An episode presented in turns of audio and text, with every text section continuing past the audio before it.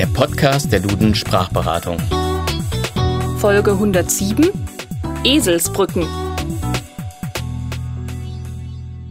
Liebe Hörerinnen und Hörer, wenn es dem Esel zu wohl wird, geht er aufs Eis. Oder vielleicht doch eher auf eine Eselsbrücke. Esel sind nämlich ganz und gar nicht so übermütig, wie dieses Sprichwort suggeriert, aber dazu später mehr. Geh, du alter Esel, hole Fische. Wer kennt sie nicht, vor allem noch aus der Schulzeit? Eselsbrücken wie zum Beispiel diese für die Reihenfolge der Kreuztonarten G-Dur, D-Dur, A-Dur und so weiter. Oder auch 753, Rom schlüpft aus dem Ei. Das kennen Sie wahrscheinlich noch aus dem Geschichtsunterricht. Aber auch für so manche sprachliche Klippe gab und gibt es altbekannte Merksprüche, wie zum Beispiel Wer nämlich mit H schreibt, ist dämlich. Den Tiger sprich mit langem I, jedoch mit IE schreib ihn nie. Das Bedürfnis nach solchen Gedächtnishilfen ist alt und war schon in der Antike vorhanden. Als Vater der Gedächtniskunst, der sogenannten Mnemotechnik, gilt der griechische Dichter Simonides, der um 500 vor Christus gelebt hat. Sein Prinzip besteht einfach darin, Wörter mit Bildern bzw. mit räumlichen Vorstellungen zu verbinden.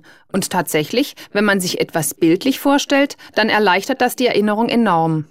Auch der römische Dichter Seneca, der im ersten Jahrhundert nach Christus gelebt hat, soll ein phänomenales Gedächtnis besessen haben und konnte zum Beispiel 2000 Namen in der ihm vorgetragenen Reihenfolge mühelos wiederholen.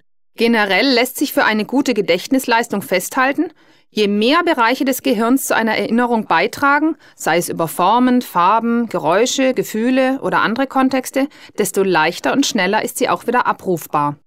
Und damit wären wir wieder bei unseren Eselsbrücken angelangt.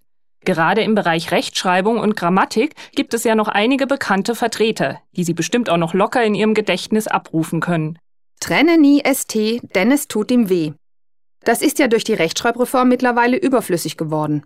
Andere Eselsbrücken haben aber nach wie vor noch ihren Nutzen, wie zum Beispiel das S bei das muss einsam bleiben, kann man dafür dieses, jenes, welches schreiben. Oder hat es den Anschein, kann es sein. Der Schein hingegen legt dich rein, um sich den Unterschied zwischen anscheinend und scheinbar zu verdeutlichen. Noch viele weitere schöne Merksprüche, nämlich über 200 und nicht nur zum Thema Sprache, können Sie übrigens in dem neuen Dudenband Eselsbrücken nachlesen. Bleibt uns nur noch die Herkunft des Begriffs Eselsbrücke aufzuklären. Wie eingangs schon erwähnt, verhalten sich Esel ja mitunter etwas störrisch, so zum Beispiel auch wenn sie über eine Brücke gehen sollen, durch deren Bretter oder Rillen man noch das Wasser durchschimmern sieht. Dieses typische Verhalten der Esel beschreibt schon der römische Dichter Plinius im ersten Jahrhundert nach Christus.